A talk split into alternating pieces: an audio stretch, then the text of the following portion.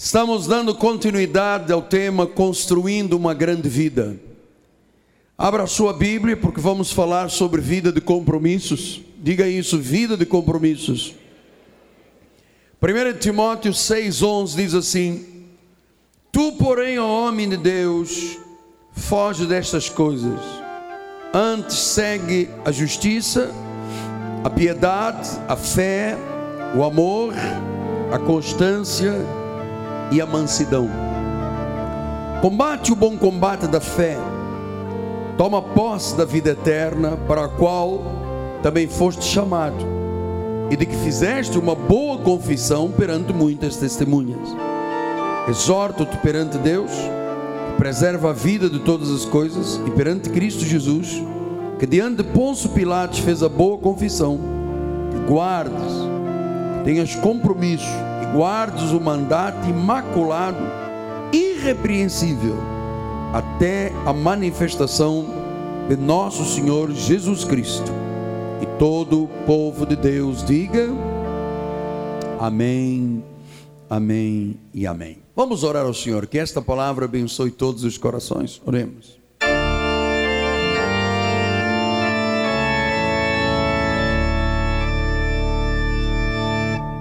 Pai, Pai de amor. Eu te louvo mais uma vez nesse dia, por poder estar sobre o meu altar, este lugar, Senhor, que tu edificaste, para que através do púlpito desse altar, vidas fossem edificadas trabalhadas, ensinadas, pastoreadas, apacentadas, admoestadas, para que o viver do teu povo seja o viver de Cristo nesta terra. Assim uso os meus lábios, uso as minhas cordas vocais, para dar expressão àquilo que tu chamas de palavra viva e eficaz em nome de Jesus. E todo o povo de Deus diga amém, amém e amém.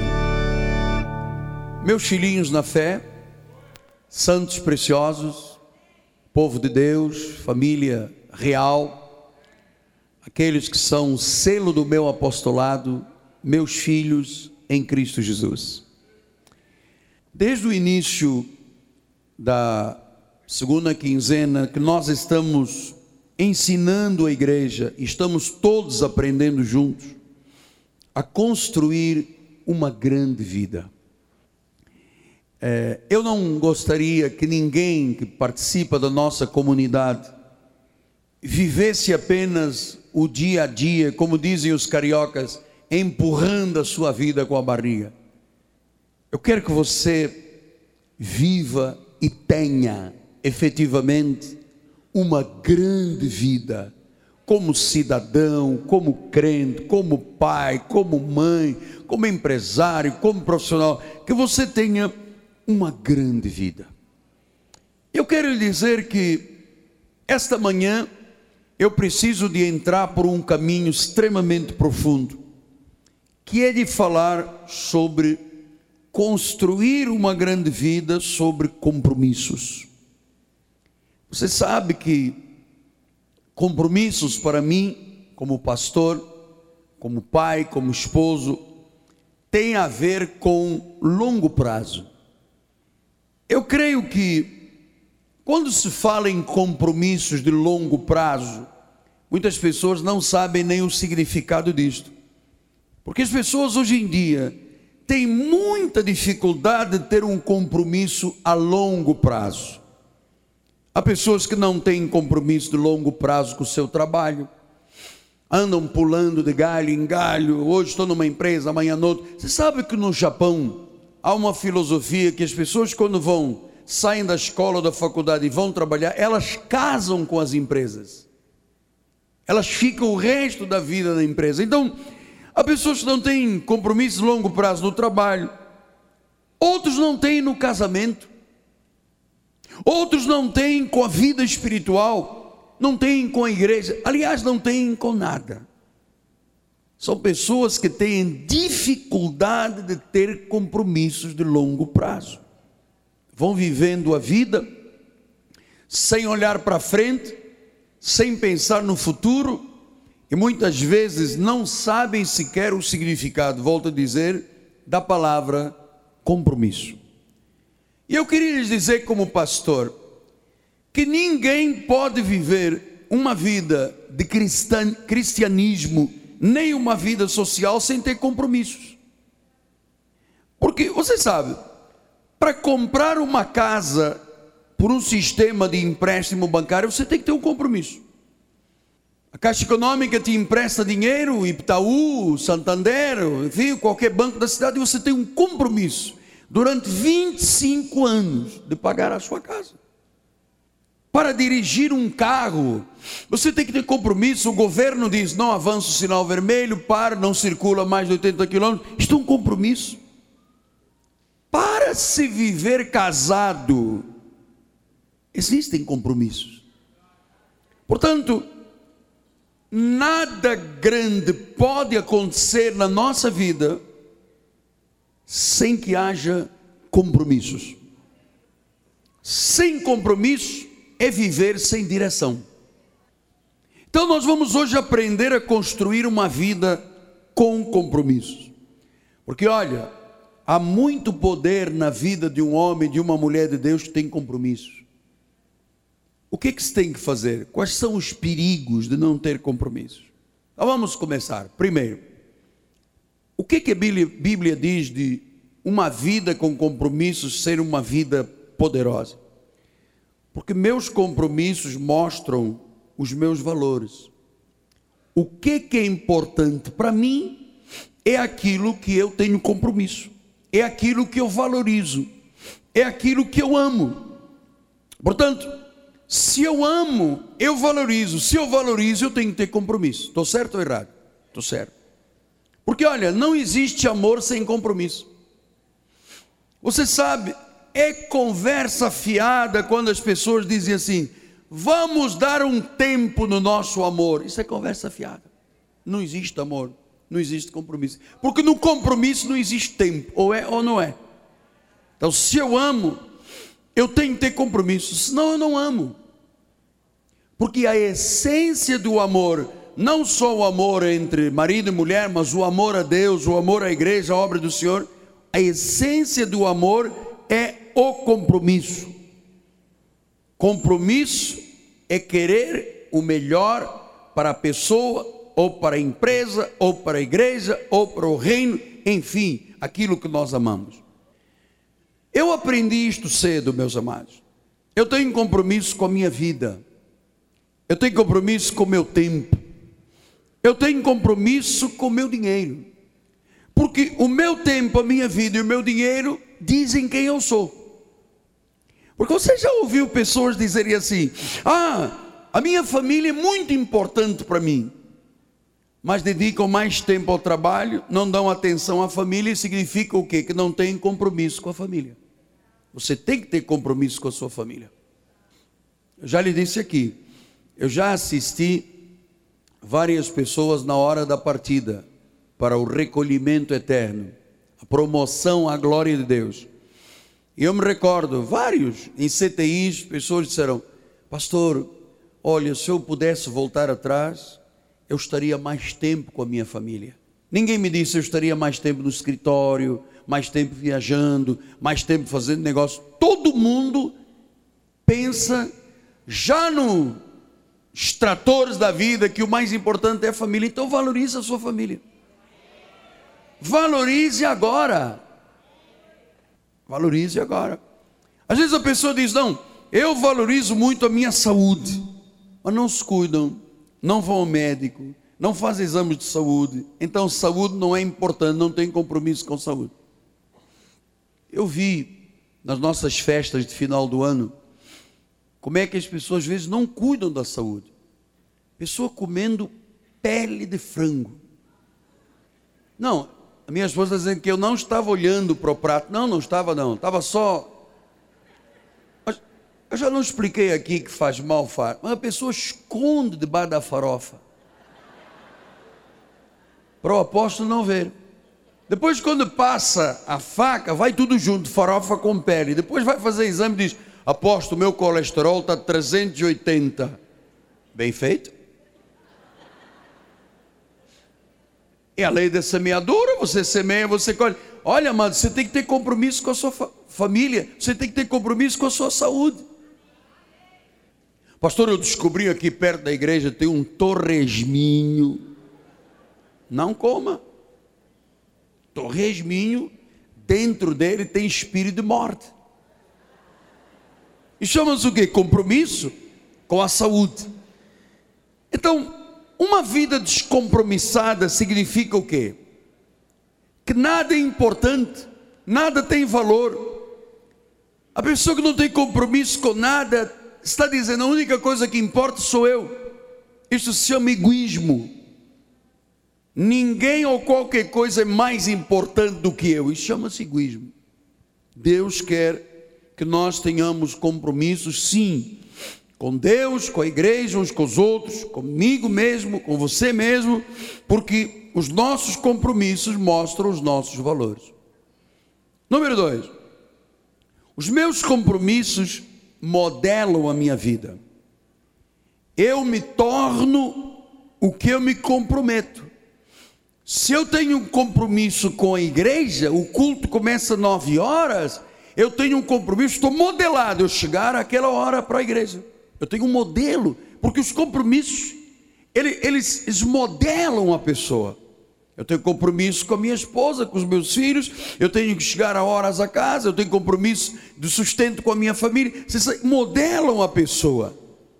E o modelo da pessoa mostra o quê? O caráter, quem ela é. Então, o nosso destino nesta terra mostra aquilo com que nos comprometemos. Se somos o que somos, alguém teve um compromisso conosco. Jesus, ele pagou o preço de um compromisso da nossa redenção. Em 1 de Pedro 1, 18 diz: Sabendo que não foi mediante coisas corruptíveis como prata ou ouro que fostes resgatados, do vosso fútil procedimento que vossos pais nos legaram, mas pelo precioso sangue, como de cordeiro, sem defeito, sem mácula, o sangue de Cristo. Então, ele teve um compromisso, ele deu a sua vida, ele poderia ter escapado da cruz, ele poderia ter abandonado os planos, mas ele estava ali com um compromisso. Eu vou dar a minha vida, é preciso que um cordeiro perfeito morra, derrame o seu sangue para resgatar os eleitos de Deus. Foi um compromisso. Hebreus 9:12 diz isso. Olha lá, não por meio de sangue de bodes e bezerros, mas pelo seu próprio sangue. Ele entrou no Santo dos Santos uma vez por todas, tendo obtido eterna redenção.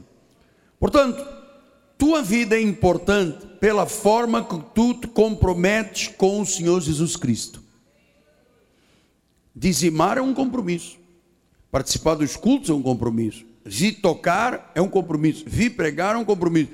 Vi participar dos cultos Amado, a forma como tu te comprometes com Deus vai mostrar como Deus é ou não importante na tua vida. Eu vou lhe dar uma boa recomendação: não desperdice a sua vida. Não desperdice a sua vida. Esta manhã nós vínhamos para a igreja, milhares de carros na linha amarela, todo mundo indo para a praia, desperdiçando a vida meu amado, desperdiçam a vida. Então, o sábio é aquela pessoa que planeja a sua vida com compromisso. O sábio é aquele que tem um compromisso, que investe a sua vida na obra de Deus, que decide segundo a Bíblia Sagrada, que faz as coisas conforme a Bíblia ensina. Portanto, você não pode viver uma vida espiritual grandiosa sem ter uma vida comprometida com Deus. Então, o melhor e o maior compromisso é aquele que fazemos e temos com Jesus Cristo. Diga, o meu compromisso é o que eu tenho com Jesus Cristo. Agora vamos pensar numa coisa. Eu sei que isto tem um preço. Claro que tem benefícios, mas tem um custo.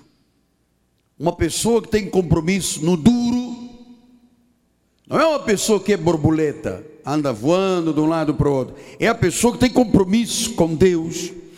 Ela sabe que tem um custo seguir a Jesus, tem um preço. Mas é um preço que vale a pena ser pago. Meu amado, fora deste custo, fora deste preço, não há vida. Ou você acha que uma pessoa que toma-lhe umas e outras, que cheira, que injeta, que fuma, que dança e pula, está vivendo? Está vivendo o quê? Está se matando. Então, qual é o custo para que este custo gere benefícios? de termos um compromisso sério com Deus. Meu amado, eu quero que você tenha um compromisso sério com Deus. Eu tenho que ter aqui na minha, no meu auditório homens e mulheres comprometidos com Deus. Então Jesus diz isso em Lucas 14, 26, diz assim a palavra do Senhor: Se alguém vem a mim, se alguém vem a mim, e esta palavra é, parece estranha em português, se não aborrece. Do original quer dizer, se alguém vem a mim e não me põe em primeiro lugar, e põe em primeiro lugar o pai, a mãe, a mulher, os filhos, os irmãos, e ainda a sua própria vida, ou seja, quem não tem compromisso comigo, não pode ser meu discípulo. Essa palavra aborrecer não é zangar, não é brigar. É, do original é se alguém vem a mim e não me coloca em primeiro lugar, e não me coloca à frente do pai, da mãe, da mulher, dos filhos, dos irmãos, das irmãs, e ainda da própria vida. Apóstolo, hoje à tarde eu não posso vir à igreja, porque a minha irmã chegou do Nordeste e vamos queimar uma carninha. Você não tem compromisso com Deus. Este dia do domingo não é seu. Eu vou depois explicar melhor no fim. 75% do povo de Deus que frequenta as igrejas não morre no Senhor, porque não tem compromissos. 75% se desviam. São salvos como pelo fogo. Então Jesus disse: o preço é o seguinte: o seu pai, a sua mãe, a sua mulher, os seus filhos, os seus irmãos, as irmãs e até você não só podem ser mais importantes do que Jesus. Pastor, que compromisso. Bom, esse é o custo, meu amado. Este é o custo. Muito triste. Você vai agora na Barra, a praia está lotado de crentes. Você vai no Engenhão logo à tarde, está lotado de negro crente. Ainda ficam em oração lá, em nome de Jesus, Senhor. Que o Fluminense, eu profetizo. E Deus aí, profetiza no engenhão. Aquilo ali é um vale de ossos secos. Estamos em oração para que o Flamengo agora desencalhe. Chegou Ronaldinho. As boates do Rio de Janeiro vão conhecer quem é o Ronaldinho ele vai dançar tudo que é boate, tudo que é, é pagode. É uma coisa que eu não consigo entender, cara. Como é que um indivíduo que atira, dá chute de uma bola de cor, ganha 1 milhão e 800 por mês?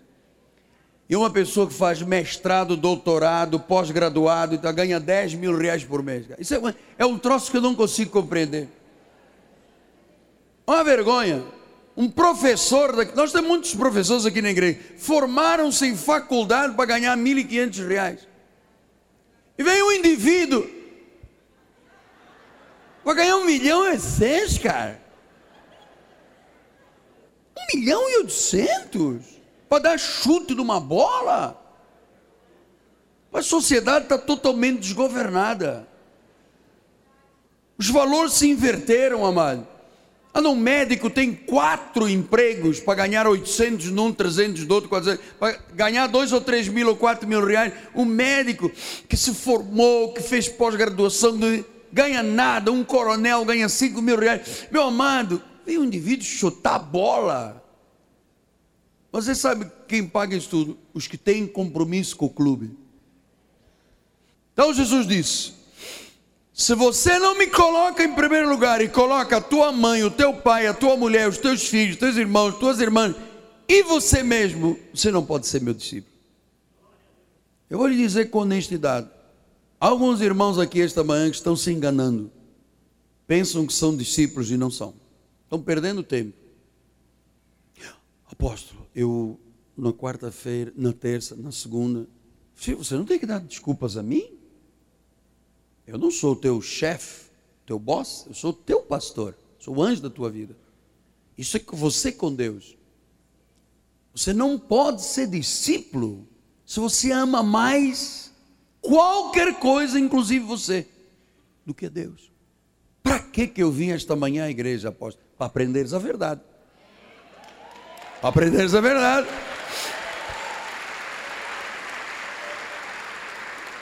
E Jesus disse no versículo 27: E qualquer que não tomar a sua cruz, ou seja, não é uma cruz de madeira, é a obediência, e vier após mim, não pode ser meu discípulo. Tem um custo. Jesus está dizendo que você tem que priorizá-lo, você tem que colocá-lo em primeiro lugar amá-lo mais do que alguém ou qualquer coisa, ou você mesmo. Isto é forte. Mas isso é o preço a pagar, amados. Nós temos irmãos aqui que no, hoje têm compromisso com Deus, no passado tinham compromisso com o samba, com o pagado, romperam com tudo, hoje não faltam os cultos, sabem que Deus está em primeiro lugar, senão não podem ser discípulos. Pastor, e que direito Jesus tem de dizer isto? Todo direito. Foi Ele que te fez, que te criou, que te amou, morreu na cruz, te salvou, te deu eternidade. Ele te deu a eternidade. Efésios 1,3 diz: Bendito Deus e Pai, nosso Senhor Jesus Cristo, nos tem abençoado com toda a sorte de bênçãos espiritual nas regiões celestiais em Cristo assim como nos escolheu nele antes da fundação do mundo, ele disse: vocês vão ser santos, vocês vão ser irrepreensíveis, e em amor eu vou vos predestinar, vou vos adotar como filhos, porque esta é a minha vontade para as vossas vidas. E depois de tarde tem o Faustão apóstolo. Eu gosto muito de assistir ao Faustão, porque tem umas moças dançando atrás dele. Que, apóstolo, o negócio, negócio, o senhor não vê, não, porque eu estou aqui na igreja, mano. A minha esposa já disse amém. Então, Deus espera que eu e você o coloquemos em primeiro lugar. Não é dar-lhe um pouco da nossa vida, ele não é um apêndice da nossa vida, ele é o Senhor de senhores. Você tem um compromisso. Deus não é um mito, amados. A Bíblia não é uma mentira. Se Jesus não for o Senhor de toda a tua vida, se Ele realmente não ressuscitou na tua vida, o que, é que nós estamos fazendo aqui? Pastor, eu já venho fazer um favor a Deus vir aqui domingo. Um favor. De tarde eu não venho, porque o meu dia do Senhor começa quando eu acordo até o meio-dia. Dali para diante, apóstolo, só Deus sabe. Segunda de oração, eu, eu sou autossuficiente. Eu sou eu.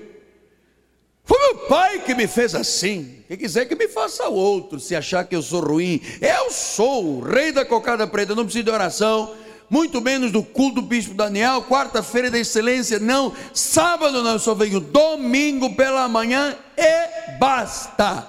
Entendes, Deus? Deus diz: Não entendo nada. É compromisso. É por isso que a Bíblia diz que muitos são chamados e poucos escolhidos, porque, meu amado, se não há um compromisso, se Cristo não é o caminho, a verdade e a vida, se Ele não está antes do pai, da mãe, dos filhos, irmãos e de você mesmo, meu amado, o que, que Deus está dizendo? Ou é tudo ou nada. Eu não estou aqui imitando o Macedo, mas é verdade. Ou é tudo ou nada. Ou você tem compromisso e ele é digno de ser adorado, glorificado, exaltado, ou então você vai ser um cristão casual. E ser cristão casual é uma contradição. Não existe cristão casual. Oh, hoje é domingo pela manhã, vou à igreja. Domingo à tarde, não vou. Segundo, não vou. Terça, não vou. Eu só sou cristão casual. Não existe. Ou ele é Senhor, ou não é o Senhor. Por isso é que Jesus disse, vamos lá voltar em Mateus 6. 6,33. Buscai em primeiro lugar, primeiro lugar, primeiro lugar, o seu reino e a sua justiça, e tudo será acrescentado. Pastor, como é que eu busco o reino em primeiro lugar? O que é isso? Me explique, por favor, porque a gente só ouve falar de cura, de milagre, de caroço. Ah, pastor, eu tinha um caroço aqui. Dá, dá glória forte a Jesus, dá glória forte, dá forte. Diga glória a Deus. Pastor, tinha um caroço. Meu amado, nossa igreja não vive de caroças, amado. Dá um glória aí forte. É o caroço. Eu tinha um caroço aqui nos peitos, aqui. Nos peitos, aqui. Aqui. É os peitos.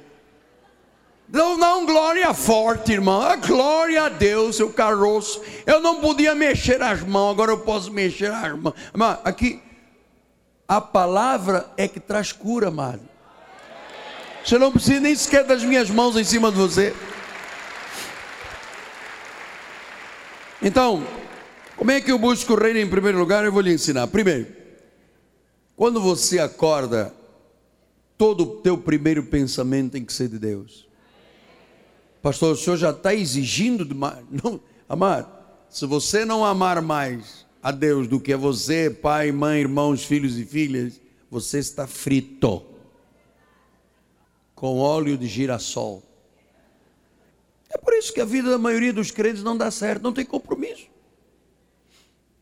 Então dizem em Salmo 5,3: De manhã, Senhor, Tu ouves a voz do meu pastor pedindo por mim, porque eu não te falo, não. É isso que diz? De manhã, Senhor, tu ouves a minha voz. De manhã eu apresento a minha oração e depois eu fico esperando. Primeira coisa, quando você acordar, Jesus. Jesus. Fale com Deus antes mesmo de falar com o teu marido, com a tua esposa, com os teus filhos. Fala com Deus. Segundo lugar, você busca o reino em primeiro lugar como? Os primeiros pensamentos são dele, a primeira oração. Segundo, dele o primeiro dia da semana consagrado. Atos 27 diz: No primeiro dia da semana, estando nós reunidos com o fim de partir o pão, Paulo devia seguir viagem no dia imediato, exortava-os e prolongou o discurso até meia-noite. No primeiro dia, é domingo. Apocalipse 1,10: Achei-me em espírito no dia do Senhor, e ouvi atrás de mim uma grande voz, como de trombeta. O dia do Senhor. Jesus ressuscitou no domingo, é o dia do Senhor. Do nascer do dia, das seis da manhã até a noite, chama-se dia do Senhor. E meu amado, eu tenho que ser honesto com você. Você não é discípulo se no dia, pelo menos um dia, o primeiro dia da semana, o dia do Senhor, você não der a Jesus. Porque há um hábito que eu não, eu não consigo entender. Como é que uma pessoa vem de manhã à igreja ou só vem à tarde e não vem? Que tipo de opção você faz por Deus?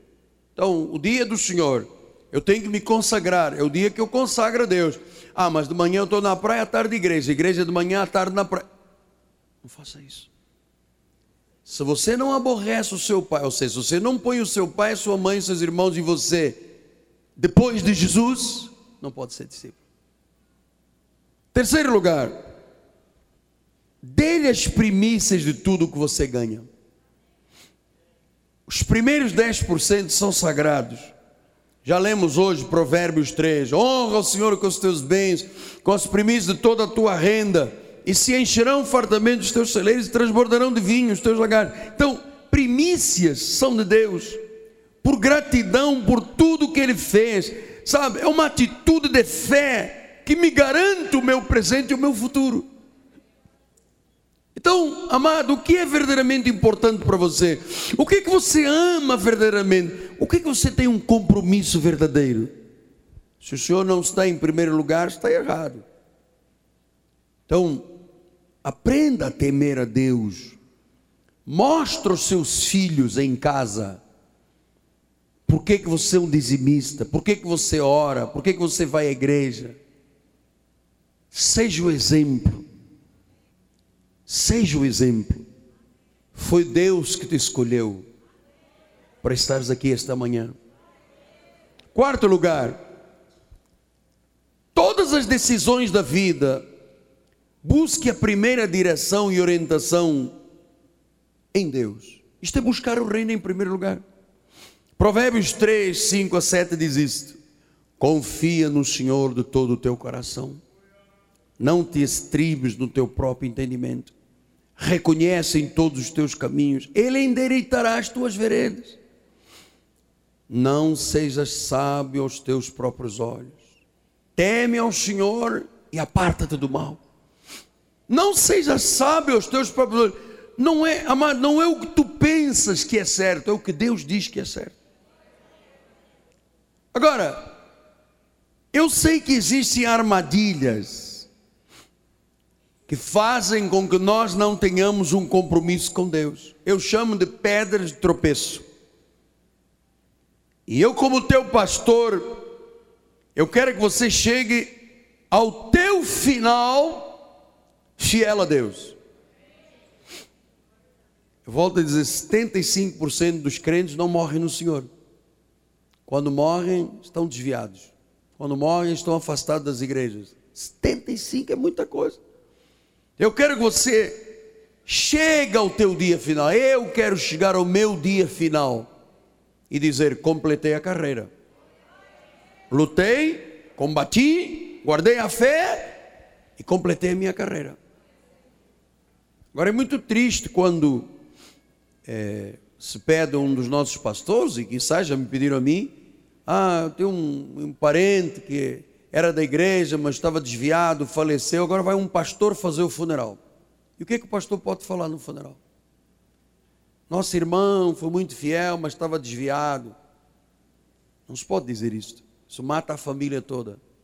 Mas também não se pode mentir. Então, ouça, amado.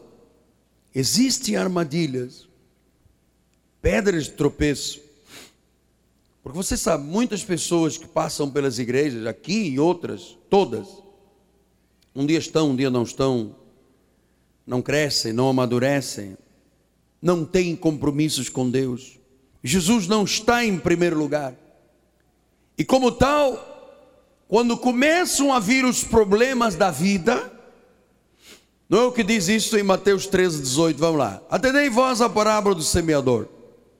Todos os que ouvem minha palavra no reino e não compreendem, vem o maligno, arrebata que foi semeado no coração e este que foi semeado à beira do caminho. O que foi semeado em solo rochoso, é o que ouve a palavra, recebe logo com alegria, mas não tem raiz em si mesmo, pouca adoração, chegando a angústia, a perseguição por causa da palavra, vos escandalizam. O que foi semeado entre os espinhos, é o que ouve a palavra, porém os cuidados do mundo. Olha aqui, os cuidados do mundo a fascinação da riqueza sufoca a palavra. A palavra para muita gente não vale nada, fica infrutífera. Mas o que foi semeado em boa terra é o que ouve a palavra, compreende a palavra, frutifica e produz a 100, a 60 e a 30 por um.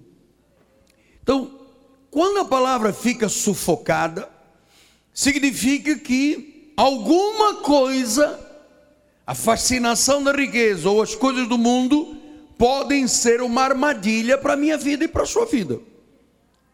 Então, em primeiro lugar, não aceite que o mundo lhe atraia mais. Você está compreendendo? Porque em Tiago 4,4 diz isso. Infiéis, não compreendeis que a amizade do mundo é inimiga de Deus? Aquele, pois, quiser ser amigo do mundo, constitui-se um inimigo de Deus. Você não pode amar, cantar hinos para Jesus e depois ter em sua casa um pagode. Não pode. Pastor, eu venho aqui à igreja e digo, levantai a porta de volta. E depois em casa, a boquinha da garrafa, na boquinha da garrafa, e mais para trás e mais para frente. Meu irmão, não pode.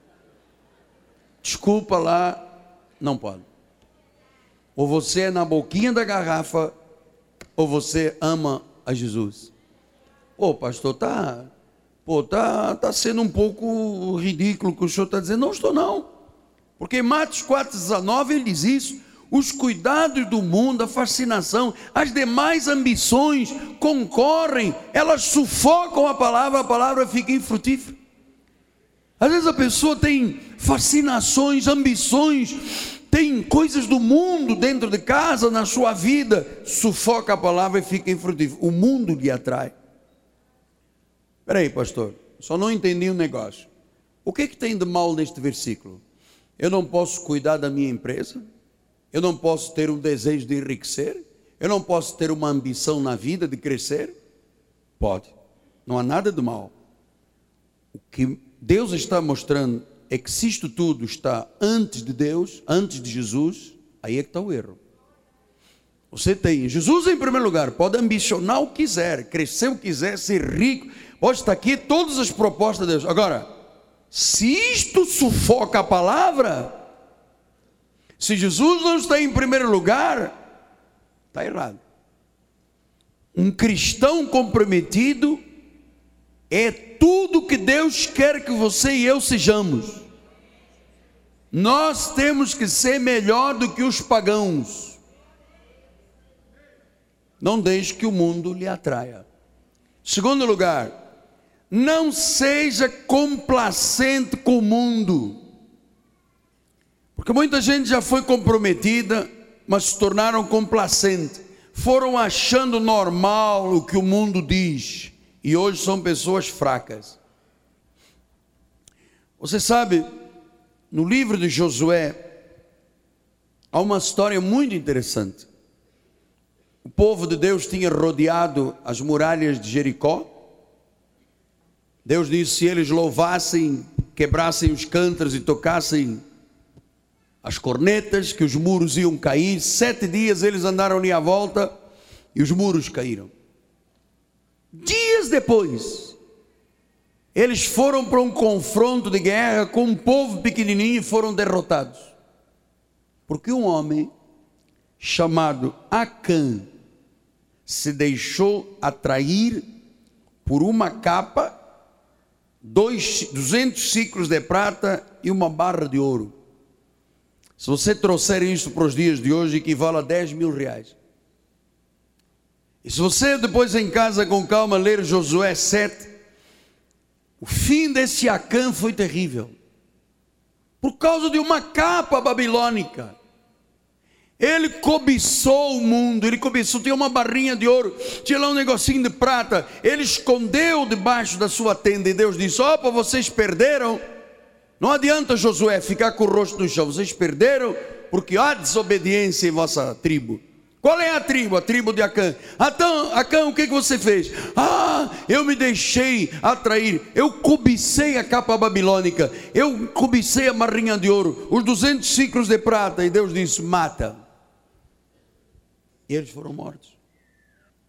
Toda a nação foi derrotada porque um homem não era comprometido, foi complacente com o mundo. Uma túnica velha, lá, uma capa babilônica. Às vezes a pessoa tem ambições tão desregradas fora dos propósitos de Deus que a pessoa vai em frente, mete o pé na argola e sai dos trilhos e depois acaba mal. Gálatas 6,7 diz isso. Não vos enganeis, de Deus não se zomba. Aquilo que o homem semear, isso também se fará. O que é complacente com o mundo vai ser derrotado, vai ser humilhado. Então, eu sei que muitas pessoas têm uma verdadeira batalha espiritual, sabe? Lutando para não ter compromisso com Deus. Do outro lado, a voz de Deus dizendo: volte, tenha compromisso, dedique a sua vida. E às vezes a pessoa, para não se dedicar comprometido na igreja, corre para outra igreja, escapa-se para outra, vai procurar onde há menos exigências. Só que Deus não tem menos ou mais exigências. A palavra é uma única. Se a igreja é evangélica, a palavra é uma única. Então, amado, nós temos que ter um compromisso profundo com Deus. Porque se eu sou um convertido, eu tenho que entender que realmente o mundo não pode mais fazer parte da minha vida. Porque em Romanos 14, 12 diz assim: Romanos 14, 12: Assim, pois, cada um de nós dará contas de si mesmo a Deus. Use sua vida para servir a Deus, uma vida comprometida com Deus. E você sabe, Deus tem falado a muita gente aqui nestes últimos tempos sobre compromissos. As pessoas estão lutando a bebida às vezes atrai, o fumo, o jogo atrai, sabe? A família não quer. É... Começam as circunstâncias.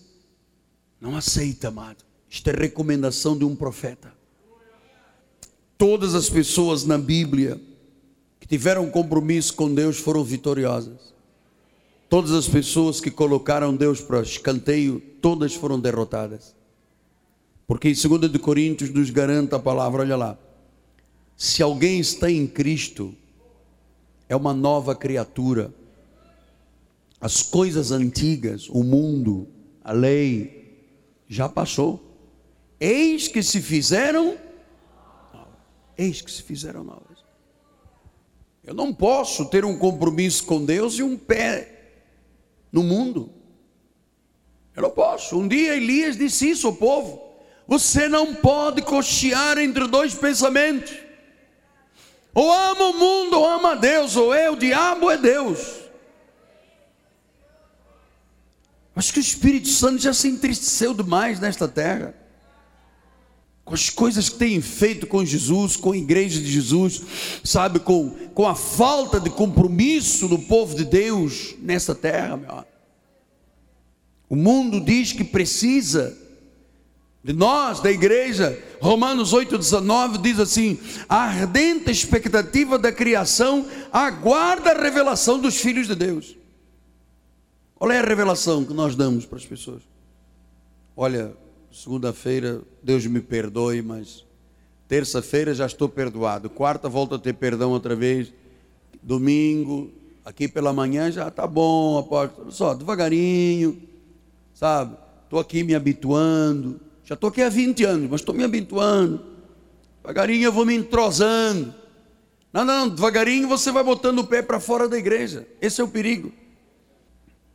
Você não pode dizer sim a Deus e sim ao mundo. Você tem que ter um compromisso com Deus. Provérbios 21, 17 diz: Quem ama os prazeres empobrecerá. Quem ama o vinho e o azeite jamais enriquecerá dizer, quem ama as coisas do mundo empobrecerá. É, sabe quantas pessoas nós conhecemos que já tiveram tanta coisa e depois começaram com um pequeno adultério, e depois com uma pequena mentira, depois isso, hoje estão rebentados, quebrados. Não adianta nós darmos uma de Deus, ir lá orar, botar a mão. A pessoa tem que confessar e deixar para alcançar misericórdia. Então, Provérbios 23, 31 diz: Não olhes para o vinho quando se mostra vermelho, quando resplandece no copo e se escoa suavemente, pois ao cabo morderá como a cobra e picará como o basilisco. Os teus olhos verão coisas esquisitas, o teu coração falará perversidades. Serás como um que se deita no meio do mar e como um que se deita no alto do mastro. E dirás: Espancaram, não me doeu, bateram, não senti. Quando despertarei, então tornarei a beber.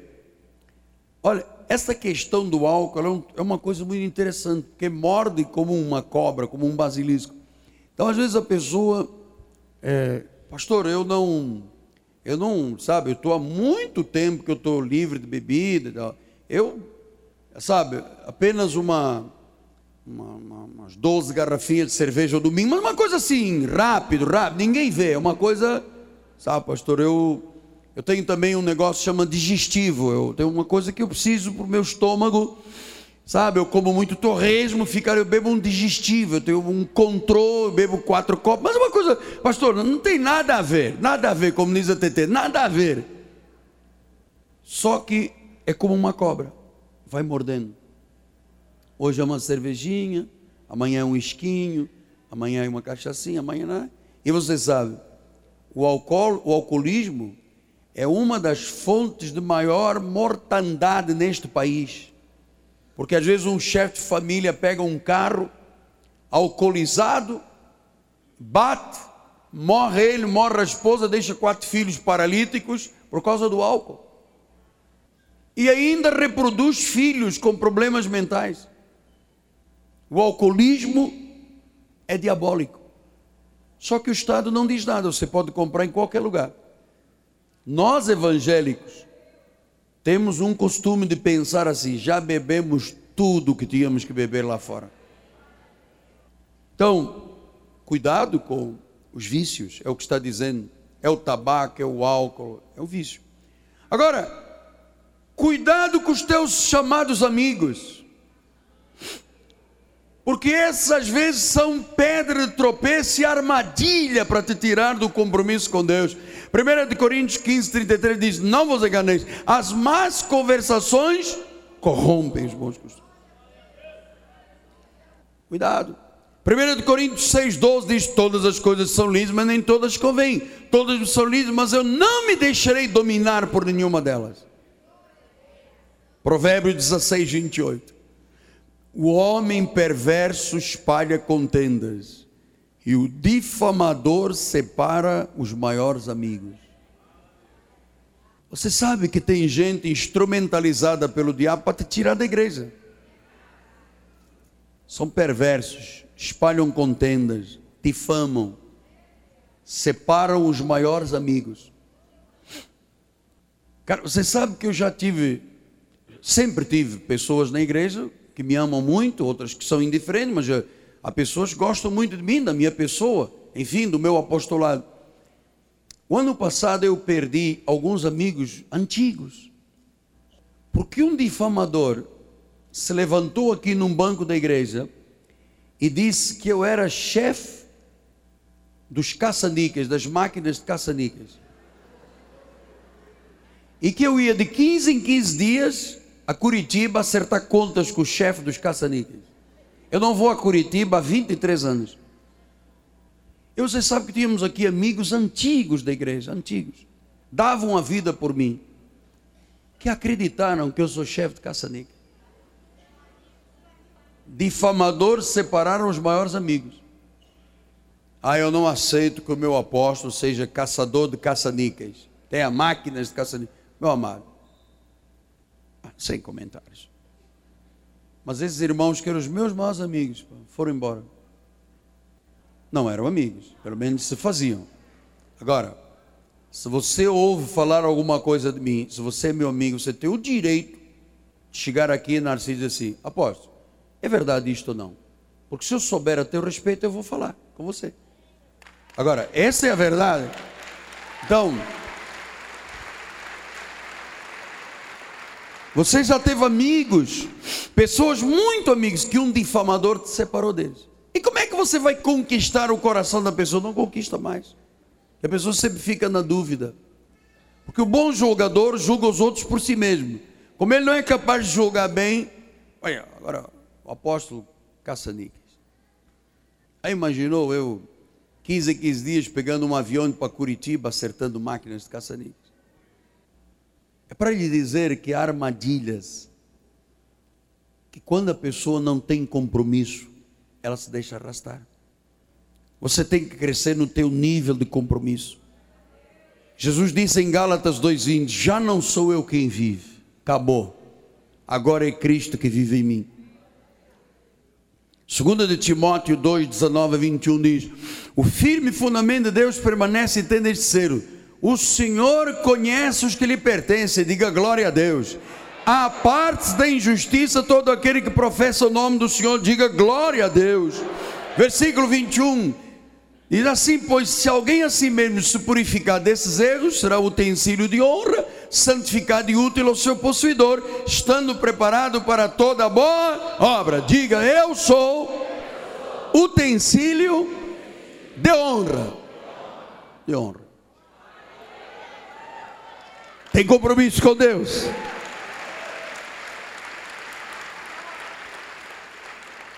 Pastor, e agora estamos a cinco minutos do final. O Senhor disse que há recompensas. O Senhor mostrou os perigos, mostrou os problemas, mostrou os valores de uma vida saudável, comprometida. Barbaridade, tio. O Senhor já disse tudo. Agora eu quero saber a recompensa do preço. Deus ser fiel, comprometido. E logo à tarde eu volto, apóstolo. Se o Senhor me garantir isso, eu volto nem que a vaca tussa. Você dá uma aspirina para a vaca, a vaca vai passar de tossir, parar de tossir. Oi. Em primeiro lugar, qual é a recompensa? Mateus 6. Não os inquieteis. Primeira coisa, você não vai viver inquieto. Versículo 32. O Pai Celeste sabe do que você necessita. Você tem provisão de Deus. Terceiro, Buscai o reino e todas as coisas serão acrescentadas, nada te faltará. Mas Deus disse mais ao nosso ministério. Falou até dos filhos, da família, Isaías 65. Ele disse, versículo 22: Não edificarão para os outros habitem, não plantarão para que os outros comam. A longevidade do meu povo será como da árvore, os meus deleitos, os meus eleitos desfrutarão das obras das suas próprias mãos não trabalharão de balda, não terão filhos para calamidade, porque são posteridade bendita do Senhor, seus filhos estarão com eles na igreja. Apocalipse 14, 15. Vamos lá.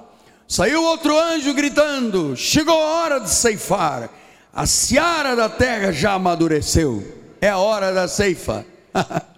Ele diz em Gênesis 17, 2, olha aí, Gênesis 17, 2 diz assim: Farei uma aliança entre mim e ti, te multiplicarei extraordinariamente.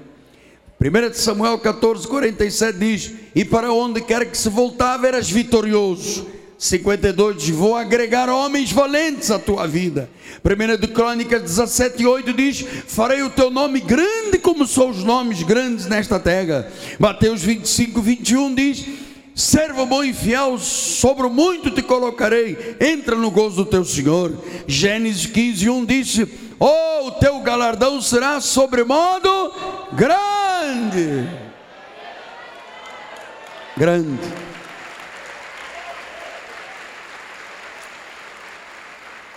Claro que o nosso compromisso com Deus é tão pouco que Deus pede e é tão grande o que Ele tem para dar. Então eu queria terminar dizendo que, pessoalmente, eu entendo desta palavra compromisso. É o melhor e o mais sábio investimento que fazemos na vida. Alguém que tem um profundo compromisso com Deus, não tem nada para se arrepender na vida. Zero. Quem tem um profundo compromisso com Deus, nunca terá nada a se arrepender na vida. Nunca. Eu termino com a profecia do ano. Mateus 12, 13 diz: Depois destes acontecimentos veio a palavra do Senhor. Não. Mateus 12, 13. Aí. E te levanta, Daniel, desculpa. E te levantarás para receber um tumor câncer, problema cardiorrespiratório, falência, quebra. Receberás o quê? Então, eu queria terminar dizendo o seguinte: tudo isso que eu lhe disse, só é para os que têm compromisso com Deus. Amado, eu não sei se estou sendo muito acadêmico, mas deixa eu dizer: tira o cavalinho da chuva. Se você imagina que quem não é honrador de Deus tem a honra de Deus. Estou sendo honesto com você.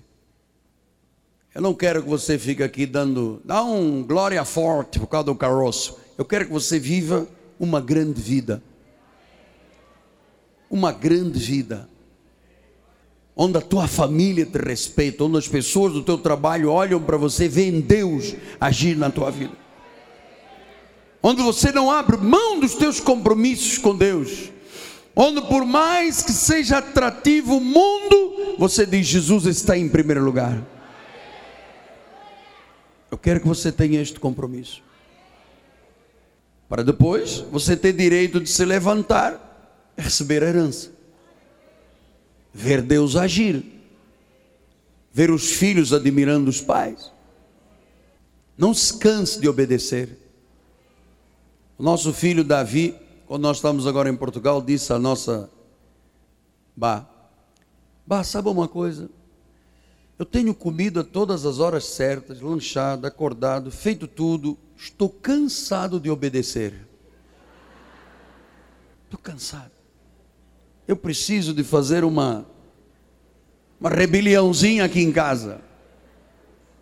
Tudo muito certinho. É assim que Deus quer que vivamos. Então, um profundo compromisso. Ah, nós estamos aqui quase 5 mil pessoas esta manhã. Se todos entenderem que o pai, a mãe, os irmãos, as irmãs, os filhos, as filhas e eles mesmos não são mais importantes que Deus, nós vamos ter uma grande revolta espiritual no mundo.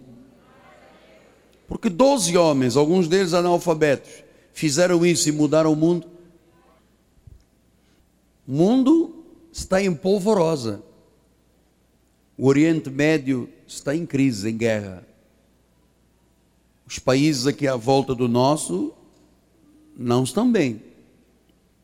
Graças a Deus que o Brasil tem hoje 35 milhões de crentes. Mas na última estatística disse que tinha 50 milhões. Onde está essa gente? Não está não tinha compromisso com Deus.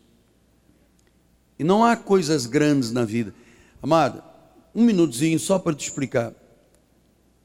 Para nós chegarmos onde chegamos aqui, termos uma catedral, um edifício religioso, uma administração, uma capela, estúdios rádio, eh, televisão, tudo informatizado, está aqui, meu amado.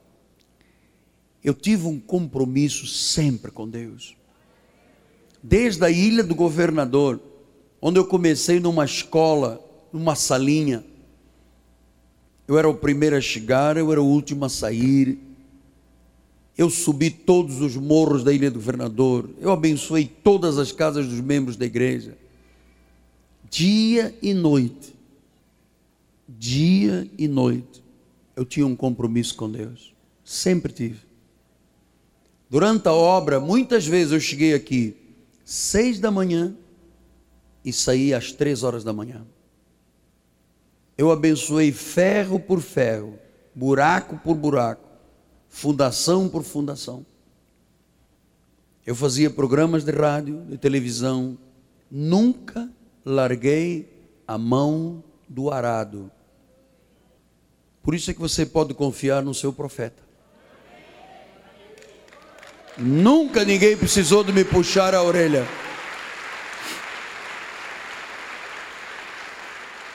Viu?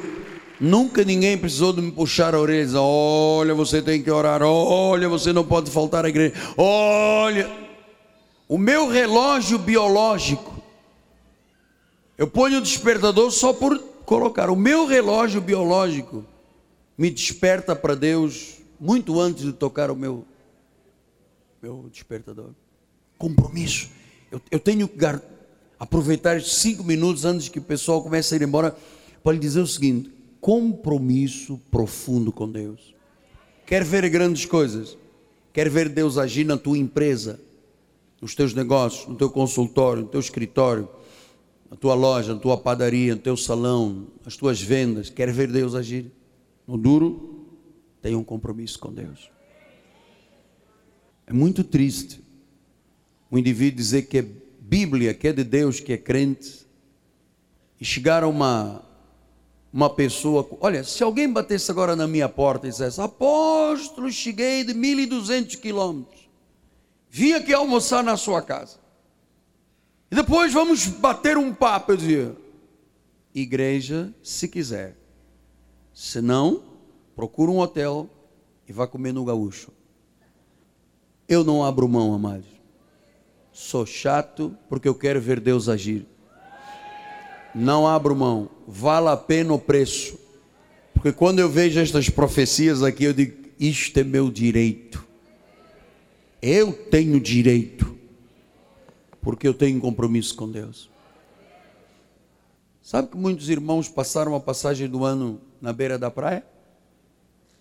Viajaram para aqui, para ali. E Deus? Não, depois a gente volta depois do carnaval, aposta. Depois, aposto, do Natal até depois do carnaval, não pense em mim, me esqueças. Tá bom, eu te esqueço. Estou em quê? Estou em stand-by com Deus. Ou então, estou de férias com Deus. Não faça isso. Não faça isso. Olha, amados, Deus esperou 170 anos no Brasil para ver uma igreja como esta. 170 anos. 170 anos de evangelho. Os primeiros evangelhos chegaram aqui há 170 anos. Este ministério não tem parte com absolutamente nada que não seja o que está escrito. Não tem.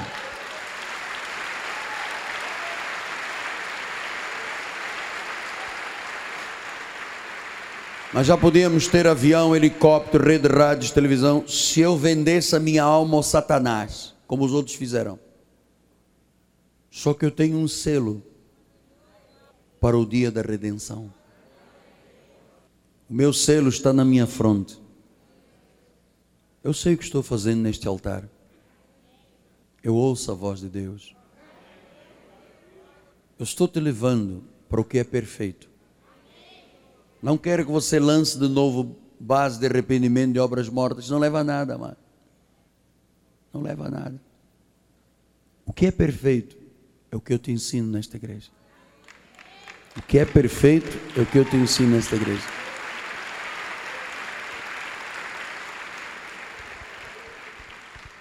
Curva sua cabeça.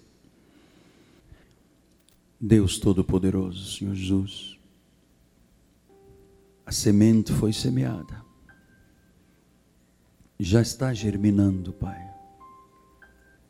A uns a cem, outros a sessenta, e outros a 30 por um, Pai. Nós não estamos na igreja, conforme Paulo disse, atirando socos ao ar. Estamos criando um caminho seguro, construindo uma grande vida. E não se constrói uma grande vida sem valores sólidos de honestidade, de integridade, de lealdade, de verdade, de fé, de transparência, mas acima de tudo, de compromisso, Pai compromisso no casamento, compromisso com a palavra dada, compromisso com nós mesmos, compromisso com Jesus. E eu quero te dizer, Pai, tu conheces o meu coração, conheces o coração da minha esposa, dos meus filhos, da minha família. Nós nunca colocamos, nem colocaremos, ou o pai, ou a mãe, ou os irmãos, ou os filhos, ou as filhas, ou a nós mesmos à frente do Senhor. Nunca. Tu estás em primeiro lugar, Pai. E mais do que as minhas palavras, mais do que as minhas palavras, Pai, o Espírito Não permita que a palavra fique infrutífera, sufocada pelas coisas do mundo. Não haja armadilhas, pedras de tropeço, laço do passarinheiro, peste, praga, seta, dardo. Porque é isso, Senhor, que faz o homem de Deus ser complacente com o mundo e atraído pelo mundo. Gera temor em cada coração, Pai. Tu queres uma igreja ataviada de branco, sem manchas, sem rugas, sem defeitos. O teu corpo, a tua imagem nesta terra. Por isso, Senhor, eu te digo em meu nome pessoal, porque isto é uma decisão pessoal que cada um toma. Eis-me aqui, Senhor. Renovo o meu compromisso de nesta vida e na eternidade ser fiel a Deus, fiel a minha esposa, meu casamento, a minha família, as ovelhas desta igreja, mas acima de tudo, fiel a Ti, Senhor, com compromisso eterno contigo. Eterno contigo. Eterno contigo, Pai. Em nome de Jesus. Em nome de Jesus. Em nome de Jesus. Em nome de Jesus. Pai, quem eu te dizer que tu és o meu lugar seguro. Vamos ficar de pé.